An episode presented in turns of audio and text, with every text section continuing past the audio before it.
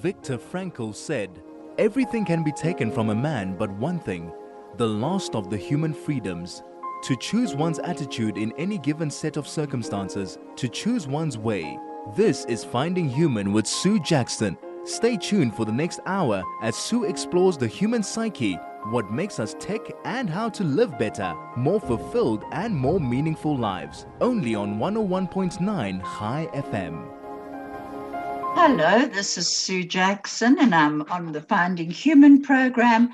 And my guest today is Miriam Bracha Heimler from Israel. And before we start, I actually need to thank um, Dr. Les Glassman from uh, Jerusalem, who sent me a message to say that he was quite sure I'd find uh, Miriam Bracha Heimler incredibly interesting.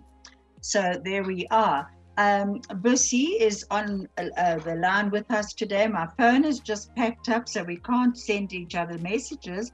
But Bussy, could you please just put the video on for me to see so that Miriam can see me as well? Thank you so much, Les, for actually introducing me to Miriam. Miriam's going to be talking about um, her husband, Dr. Eugene Heimler, today but I actually just want to introduce her first because she has her own very unique story. She is a psychotherapist, a senior lecturer in the Heimler method. Uh, she's a registered practitioner in the Bach flower res- uh, remedies. She's a reflexologist. She's a teacher of the Alexander technique. She's a Reiki practitioner and an energy healer. And um, I might add uh, to you, uh, Miriam Bracha, that many of those are also very important to me. So uh, uh, that, that's wonderful. I'm just trying to share the screen, but it's saying it's I'm not able to. All right. Can you by any chance see me, Miriam Bracha? I, I cannot, no, I can't see you, Susan. I, I okay. can only see your name. All right, I'm sorry about that. I seem to be having a problem with the electricity today. So there you are. but um, I want to welcome you to Chai FM and onto our program Thank in you. South Africa. And you've Thank got a you. very interesting story of your own. But today we're going to be concentrating on on your husband, your late husband, Dr. Eugene Heimler. Now, I know that his work is very well received around the world his books, especially the the Night of the Mist. But uh, there are others as well, and I believe that you've also brought it to to Israel. So is it now in Hebrew as well? No, unfortunately not. Um, it's uh, it's in English, and I translated many of his books into German. Um, but it's not yet translated into Hebrew, and I hope this will be done as well. I hope so. And I see one of the quotes that he says was for some reason, it was an extraordinarily painful life with extraordinary pleasures in it. And it may be very well that you can't have one without the other. And that frustration is really the potential for satisfaction. And while nothing is permanent, loving and love is the nearest we can be. Now, that sounds very much like the life that you shared with him. You started, uh, I, I know, as you went to a lecture of his. So you were a student, then a colleague, and then his wife. What a wonderful journey the two of you mm. shared. That's right. That's right. Um, before I, I, tell you more about it, I also wanted to say um, Shalom Aleichem um, to all of the listeners, to all of you um, from Israel. And I also want to thank um, Les Glassman for introducing us, and, and I feel very privileged to be on your program. Um, yes, I'd like to um, talk a little bit about. Oh, now I see you. So yeah, now I nice. see you. Thank you, Bussy, and I think it was me as well. okay. right. So uh, yes, it was. Uh, it was uh, in 1977 that I met the professor for the first time. So I was there with uh, many other social workers in an uh, for uh, continuing education. I was a social worker at that time, and I was it was just um, amazing to hear to hear this man. I, I listened to his voice, whose language I did not yet fully understand. The what other, was the language? What was the language he, he was English. Speaking? He spoke ah. English, uh, and I spoke okay. a little bit of English. I had learned it in school, and um, and he had an interpreter, though, who interpreted for him from English into to German. And um, but I wanted to hear the man himself. I didn't really want to listen to, to his interpreter because I found there was something very unusual about him. I did not quite define at that time what that was, uh, but I only sensed that he was not one of us as Germans. Mm-hmm. And only later, quite a bit later, I understood that what he transmit, what he was transmitting to us was the love and compassion of a survivor. This is Finding Human with Sue Jackson, only on 101.9 Chai FM. Hello, I'm back with Miriam Bracha Heimler. We have had a few uh, technical problems that we did freeze for a moment. It is nothing that we can actually do about it. Bussy's trying his hardest, and so are we. Sorry about that, Miriam Bracha. I think it's in this uh, the world we live in at the moment.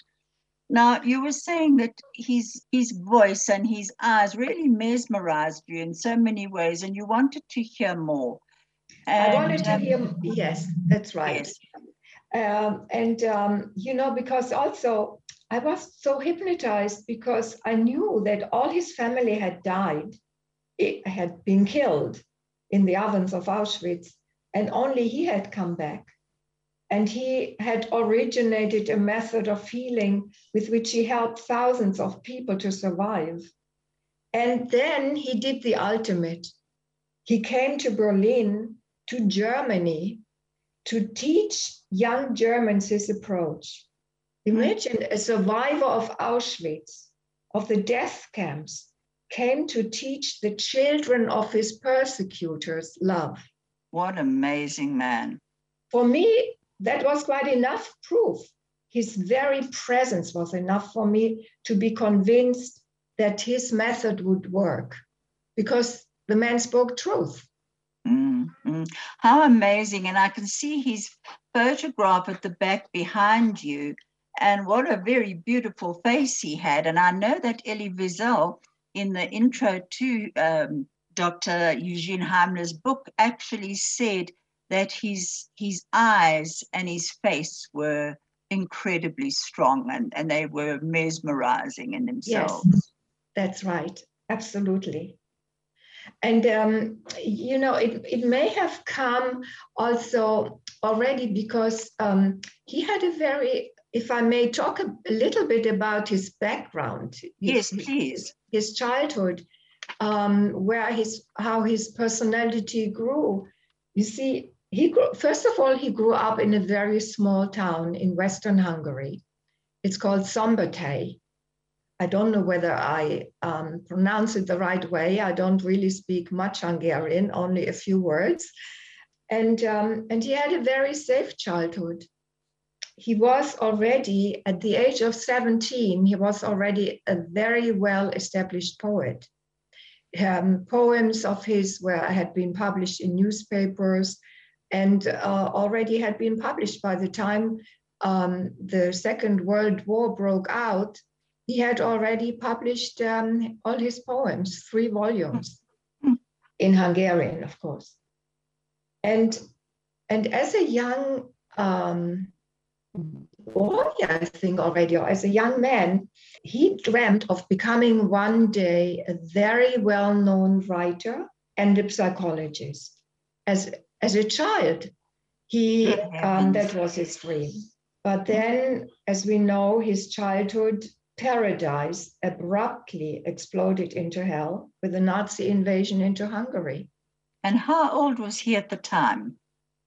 He was um, he, he was born in 1922, and the and Hungary was invaded by the Na- German Nazis in uh, 44. So, so he, he, was he 21, was 20, 22. He mm, was 22. years old, yes. Mm-hmm. And, um, and all his family um, was transported to Auschwitz and he never saw them again. Good heavens. They were all murdered. Yeah. Mm. yeah. Absolutely terrible. And I know yeah. that he had a motto. What was his motto? Um, that he he actually spoke about action and um, and also about his motto.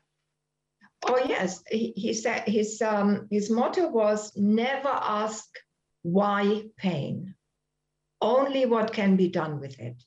Mm-hmm. Yes, and and and he also said that action actually is the end of persecution. Mm-hmm. What um, what a man don't ask what a man what was his um, his motto uh, man is not only what he was but what he does. And what he does alters who he is. Amazing. So in other words we have the choice to actually choose what we become. Well yes we have we all have dreams in our childhood what we want to become but the dreams get buried, and uh, unfortunately, um, and so we um, we forget them, and we need to remember our early dreams in order to make them our reality. Mm-hmm.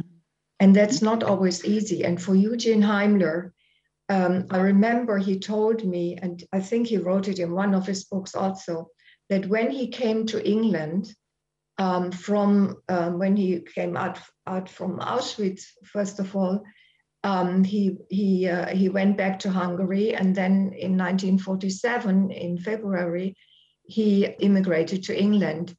And there he met a friend, uh, he met somebody who became a friend, um, who was had been in the uh, children's transport from Prague.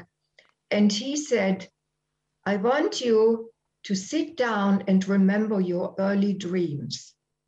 Um, I want you to um, write them down. And so he gave him, um, I believe it was 50 pounds at that time was a lot, a lot of money. And uh, I said, he said to him, don't worry about, don't worry about that you now have to do something. Just sit down and remember and write what you one day what you in the past um, dreamt of and what you want to and what you can do now.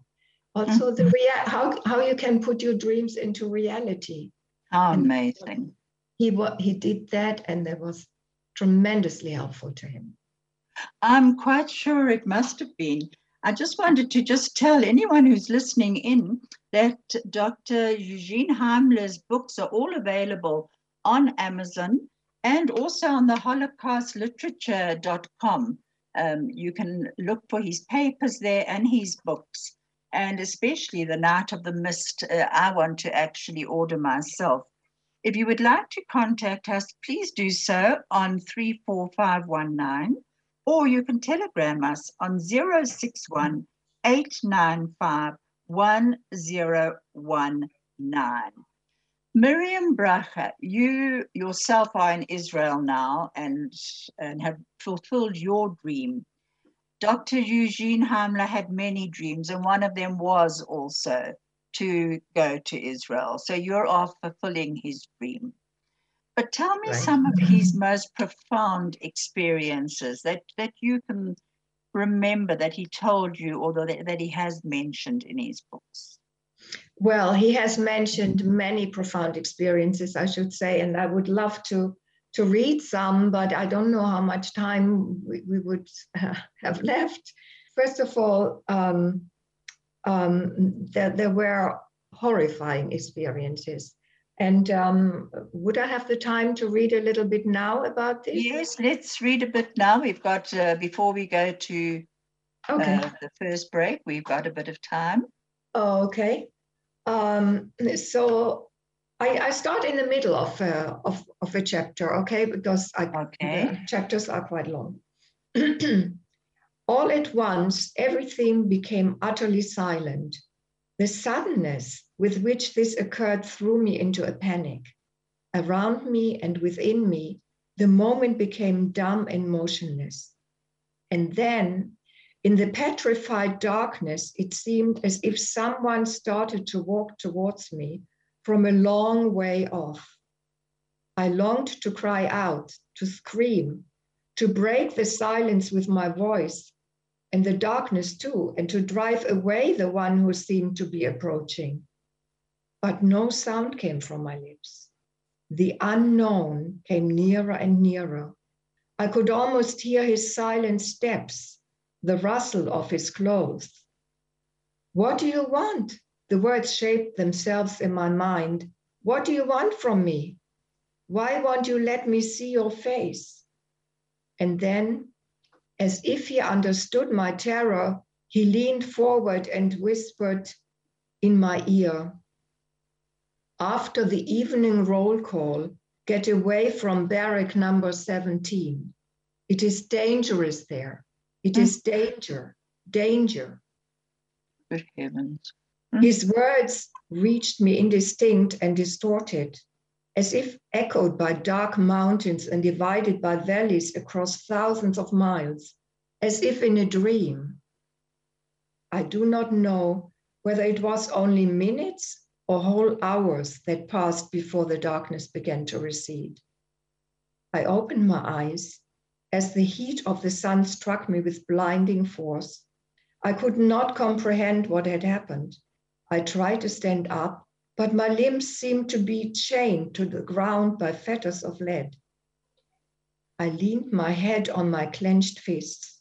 With the utmost concentration, I tried to remember what had happened, but I could hear only the un- unidentified voice it is dangerous.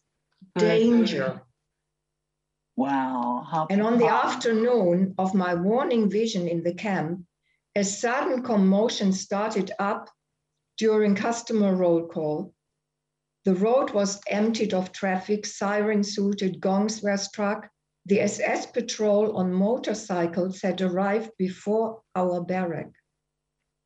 Their leader, uh, uh, barrack number 17, that was, yes? Mm-hmm. Their leader, a tall, blonde officer yelled from afar, Hauptschwein, antreten. With trembling limbs and knees knocking, the barrack commander moved forward to him. Enough, stop there. Don't come any nearer, said the SS. And then the SS men started off towards the queues to ascertain personally the number of those unfit to work. Now I leave out parts of this, but I, I just want to um, go on with someone leaned forward uh, towards me and whispered in my ear again the same words I had heard from the apparition that morning. After the roll call, get away from barrack 17, danger, a harsh shout brought me back to my senses. The appeal was over. People were slowly dispersing. I knew that something was about to happen, that I had to do something. Half conscious, I stumbled towards the electrified fence.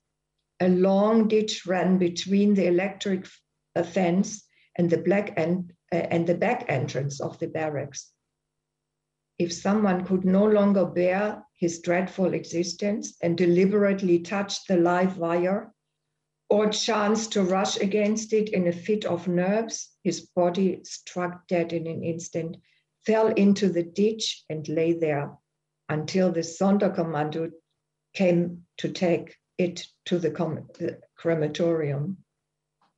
And it was in this ditch that I took refuge after the appel was over. Mm. Feigning death, I lay there motionless. Yet I did not understand myself why I did so. Some unknown power seemed to have benumbed my senses, holding my thoughts and movements in suspension. I had been lying there for a long time, watched only by the glassy stare of several corpses when suddenly I became aware of a loud rumbling. Till then, I seemed to have been in a coma. But this noise brought me back to full consciousness. I recognized it immediately. SS lorries were rolling into the camp. Almost at once, they pulled up sharply before barrack number 17. The night was dark. Only the headlamps of the lorries lit the scene. I held my breath and listened. Curt words of command were clearly audible. I knew what they meant. No one might leave the barracks. With rifle butts, whips, and bare fists, they goaded my comrades from the barrack into the lorries. Now and again, a shot echoed through the night. The minutes seemed endlessly long. Suddenly, a sense that someone was approaching the ditch. Well, what are we going to do with these carcasses? I could recognize the SS soldier by his voice as he addressed his companion.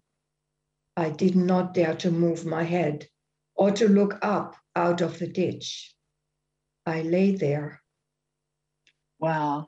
I think we're going to have to just stop that reading there because I think people must buy the book, Night of the Mist, and read all these profound ways that he was saved, the voices, the echoes that he heard that actually got him through so much, got him to life. And Elie Wiesel, actually, the Nobel Peace Prize winner, when he talks about the book, he said we must read testimony, testimonies by these witnesses, spared by a whim of fate to give memory a chance to vanquish death. And that is exactly what you've just read there is that uh, whim of fate you know, spared by a whim of fate, whatever it might be, whatever your belief might be. How absolutely amazing to have been shared that. Um, with your in in your knowledge of him and your, I know that he taught you his various methods, but uh, he believed very much that um, that it's not what um, man is not only what he was, but what he does. And what he does alters who he is. So right. that, was that very much a part of his work? Oh yes, um, the, um, when he came to England, he worked with the unemployed because after the World War, um, the Second World War, there there was much unemployment um, in in England as well, and um, he um, he graduated as a psychiatric social worker, so he had he had an opportunity to work with unemployed people, and um, his interest in unemployment um, came from also from the concentration camp because they um, the SS had started um, a so-called experiment and asked the, the prisoners to carry um, sand and rubble from one end um, of the compound uh, to the other, and um, for many miles, and then to carry it back again. Totally senseless. Totally senseless. Totally no purpose, no uh, no meaning, nothing. And many of the prisoners um, gave up they they threw themselves against the electrical um, wire, electrified wire, um, um, or uh, committed suicide. You know, they, uh, or became insane. Uh, it was so uh, so so meaningless, and um, uh, so so he found that that meaning and purpose in work is of the utmost importance um, um, to, to, to survive. And um, how did he manage to find that in those circumstances? What helped him in that, those circumstances? Well, what helped him in the circumstance was was something I, I think also quite amazing. You know, we, we know now that he had dreamt as a child to become one day a well known writer. And he was already a poet. So um, he began, um, he, he remembered that I want to one day, I, I need to get out of here.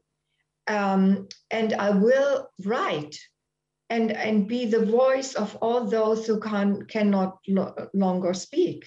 Mm. You know, of all the of all the um, the, the ones who are killed. Mm. And I, I want to write about it. So he began to observe the SS, what they were doing. And um, he, um, of course, they never knew that they were observed. Um, mm. And so he registered everything. Um, um, and in order to one day to record this for the world. And he did. Amazing. So and so that ways. gave his life meaning that he was going to be a witness to these atrocities. And one day he would record them and share them with the world. That's what right. an amazing thing to keep him actually going. Um, I think we've got a few more minutes before we we are going uh, to to uh, advert. Um, so when he actually, I know that we we need to talk about in a moment about how he actually uh, survived. We're going to ad break right now. And uh, I'm having to say so because of, I'm having a few difficulties with my computer as well. I can't believe it. I'm sorry about that. But I'm so pleased that you practice your own Reiki and your own mindfulness. I can see you do. I'm trying to practice mine too. Thank you You're very doing much. well. This is Finding Human with Sue Jackson, only on 101.9 Chai FM. This is Sue Jackson, and I'm back on Finding Human, and I'm back with Miriam Bracha Heimler. Hello, Miriam. Miriam, I'd like to know about um, Dr. Eugene Heimler's escape. I mean, that what incredible courage to even try to escape. Will you yeah. please mention that? Oh, definitely. That that was just uh, it's such an amazing story. Um, well, first of all, um, you know, he said that um, in in in one of his books, and he told me that the question of freedom, um, freedom of thought, of speech, of action, of movement, was very very important because freedom to verbalize one's thoughts is an indication that one is not totally controlled by one's inner and out by one's inner and outer forces. And, and so he decided he has to get out of this terrible situation and he has to he has to escape. Now, um, while he was interned in the camp of Tröglitz, he was drafted to work in a factory. Mm-hmm. And one day, this factory was hit by an American bomb, and Eugene Heimler used this opportunity to escape. Mm. And he describes this experiences also in Night of the Mist. Was he on his own when he escaped? Did he, he escape escaped on his, on his own? You know, he had the prisoner's clothes. He wore prisoner's clothes. However, um, there were um, you know, there was a lot of fire in, in the factory because of the oil, it, it burned. But he managed to get in one of the cabins where the workers had, had um, hang, hung up their um, civilian clothes. And uh, he quickly um, took, took one uh, set of clothes, put them on, exchanged it for his prisoner clothes, and set all the other clothes um, uh, into fire, uh, to fire and then he he uh, ran out, and uh, he he actually escaped the camp. And um, but now what to do? Um, so he went to the train station. There were thousands of people, of course. You know, they they all wanted to get away from um, from that area, and um, but he managed to get onto the train, and he met um, a woman with a with a baby on her arm, a baby crying, and and so um, he offered this woman, "Would you like me to help you carrying carry this baby?" uh, and she was very grateful because she had lots of luggage as well. And anyway, so um, I have to cut a long story short, but uh, it's an amazing story. So she, uh, so he went home with her. She offered um, because she knew. Uh, she asked him, "Do you have anywhere to stay? Are you going to family?" And um, she offered um, him to stay uh, in her house with her. And um, of course, all the time he was terribly frightened that he that somebody would recognize that he must have escaped. Because can you imagine you know he was so thin so skinny that you know they didn't get any food. So and and and that he would be recognized but so far um, he went with her. And um, but during the night he he was uh, thinking where would i go? I mean, how uh, she she would now in daylight she would recognize where I come from. So before the woman got up, uh, in the early hours of the morning, he he left her home and went into the fields, and and and then he was thinking, and he describes this in detail. Um, what am I going now to do? Where am I going to go? Everybody would know. I don't have papers. I don't have anything and um, so he he decided in the end i have to give myself up because that would be the safest way because otherwise i would be shot anyway i would be shot i better go back to the concentration camp so he went to a police station and this is an amazing story what he describes there in the police station and um, and then he is accompanied by one policeman he is accompanied back to the camp. and there, unfortunately, in the camp, of course, he was terribly beaten. And um, but you know, still, he achieved. You see, he he did not give in um, to the power of the SS, and so in a, in fact, this was um, this was an achievement. He had defied the SS it was a challenge against the SS and a sign that he was not totally in their power. Absolutely. And also, they were trying so hard to break everyone's spirits to make them feel useless and that they didn't have any choice and they were their lives were totally meaningless. And here he must have come back as quite a hero actually. He was he was a big hero. He was a hero of the 20th century.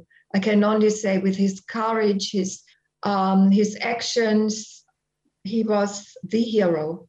And, and I would say that anyone, anyone is a very, very unusual and very special human being, anyone who survived the camps, you know. Uh, I think the courage to survive and, and to continue with the life afterwards and to make something of your life must have taken every ounce of courage.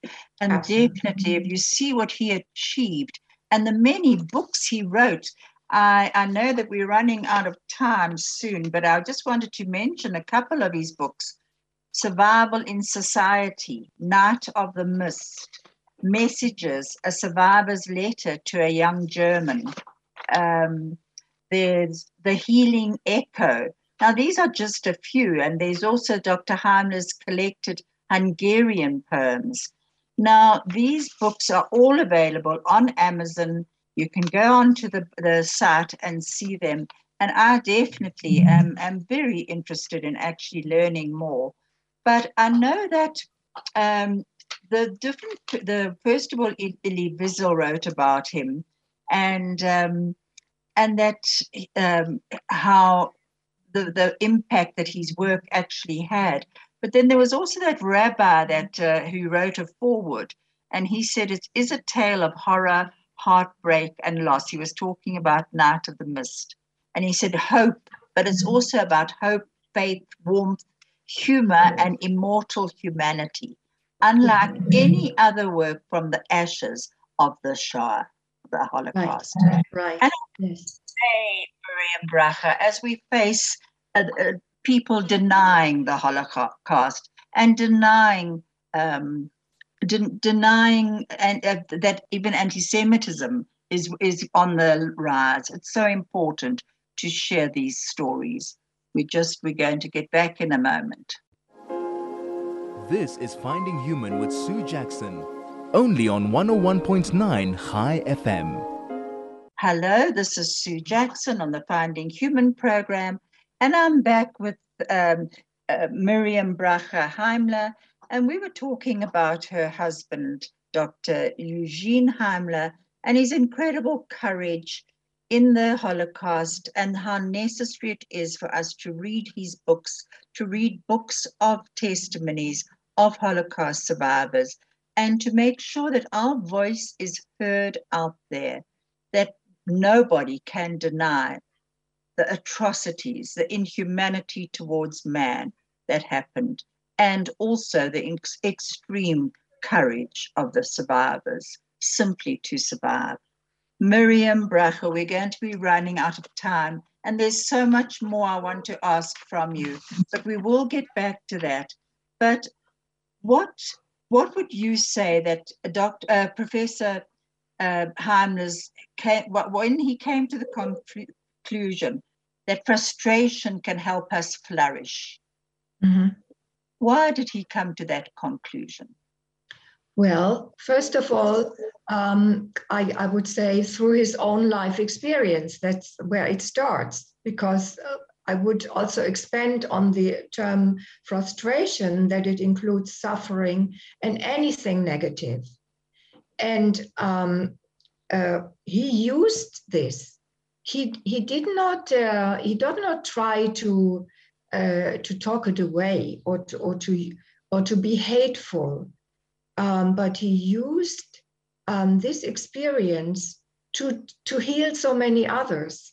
That is that is um, the first the first thing I, I would say is the most important that this is an, an incredible incredible thing that he go, goes to Germany um, to use his um, terrible experiences to heal others and now he helped he, he found out that frustration and so-called um, negative um, experiences are our potential.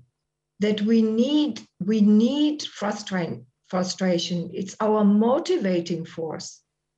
Um, you see if you if you look how energy is created we need a positive and a negative pole in order to create electricity. Mm-hmm. if you cut off the, ne- the negative pole then you sit in the dark. You have a short circuit. So right. So so so he found that um, it is absolutely important to look at every area of your life, the negative, the positive, of the past, of the present, and then to make a plan for the future, how you can use this. So he believed that you don't you don't push the negative and your part the horrible things in the past under the carpet. He's he's he's saying bring them to the light and use them. That's absolutely right. And uh, and there is one example which i think it's amazing. I, I can give many examples. But for example um, there when he was a psychiatric social worker he worked in a mental hospital and there was a young man who um, who was uh, had been put on tranquilizers for many many years because he, he threatened uh, everybody um, to cut them up, nurses and doctors to cut them up into small pieces. Now they were frightened, of course, they gave him tranquilizers. Now, Eugene Heimler talked with this young man for many, many hours, many interviews. And he had this idea. Um, he asked him, Would you like to work in a butcher shop? And, um, and of course, he said yes. So he was put into a butcher shop and he cut up meat from morning to evening, of mm. course, under supervision and for many years follow up. And this guy, he never threatened anybody again to cut them up. Mm. You know, it's but like they, yes, they say that a surgeon could be a, a, a butcher, you know, so if you don't use that your positive side for negativity, it's the opposite. So here he showed the negativity and turned to the positive. Absolutely. Yes, and to me, you know, for this guy, there was a meaning, and it was it was meaningful to him and and to society. You know, he, he was helpful. Mm. You know, So, what is your hope for the future for for um, the work of Dr. Heimler, his method, which we haven't discussed, but we will discuss it at another program. But what is your hope about his work? Well, my hope is that many people will recognize um, what is the, the content of his work, that they have to look at their whole life situation and not get stuck with just the negative either. You know, because there, we have many areas in our lives that are good, you know, many blessings. And at, at this time, you know, of the pandemic, we um, you know, there are, there's much unemployment, much depression, much unfulfillment and anxiety. And we shouldn't get stuck with this. We should look at what we can do with it. And in Dr. Heimler's self help book, The Healing Echo, um, there are actually exercises um, that, that he gives in which we can work all these negative out and use them for positive. And that's my hope that there will be this will be used more and more. Please, God, from your words, your mouth to Hashem's ears, may his work continue. Amen. I'm being told to wrap up. Miriam Bracha, it's been an absolute pleasure to have you on my program. And Thank we you. actually are ending with a song by Shalem, I See the Light, which I think is very appropriate to end our program. Wonderful. Thank you so much. I will be in contact you as soon as I get my phone working. Thank you very much Thank you, Bussy. for having me.